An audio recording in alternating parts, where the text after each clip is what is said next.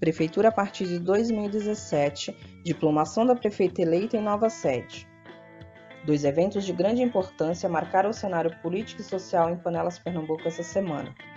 A prefeita eleita Joelma Campos foi diplomada e a nova sede da prefeitura inaugurada. Prefeita, vice, vereadores e suplentes são diplomados em Panelas Pernambuco.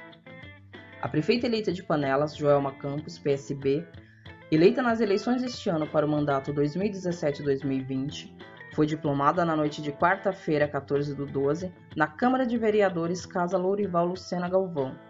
Na ocasião, também foram diplomados o vice-prefeito reeleito, Rubem Lima, PSB, e os 11 vereadores que farão parte do Poder Legislativo da Câmara de Vereadores do município, incluindo os legisladores suplentes de cada coligação, a cerimônia oficial foi conduzida pelo juiz eleitoral da 49ª Zona Eleitoral, Francisco Jorge de Figueiredo Alves, contou com a presença de autoridades do eleitoral, judiciário e política.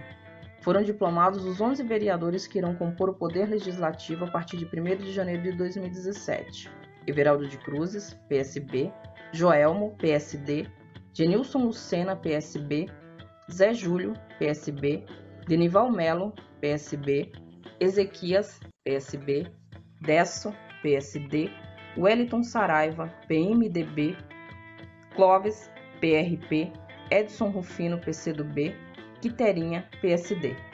A diplomação da primeira mulher prefeita de Panelas, Joelma Campos, aconteceu no mesmo dia da inauguração da nova sede da prefeitura. Palácio dos Cabanos, a nova sede da prefeitura de Panelas, Pernambuco. Inaugurado na noite da diplomação dos eleitos, pleito 2016, o Palácio dos Cabanos é a nova sede da Prefeitura de Panelas a partir de 2017. Situado na rua 4 de outubro, centro, em frente à Câmara de Vereadores, a nova sede foi obtida a partir da restauração e reforma do prédio, cujo qual funcionava o Fórum de Justiça da cidade.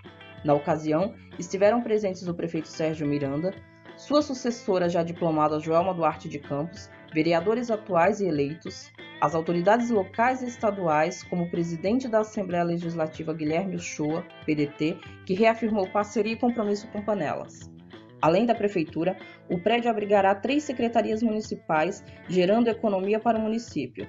Foram cerca de seis meses de trabalho que resultou em um prédio restaurado que conservou sua arquitetura histórica e nomeado de Palácio dos Cabanos em homenagem aos antepassados de Panelas Pernambuco.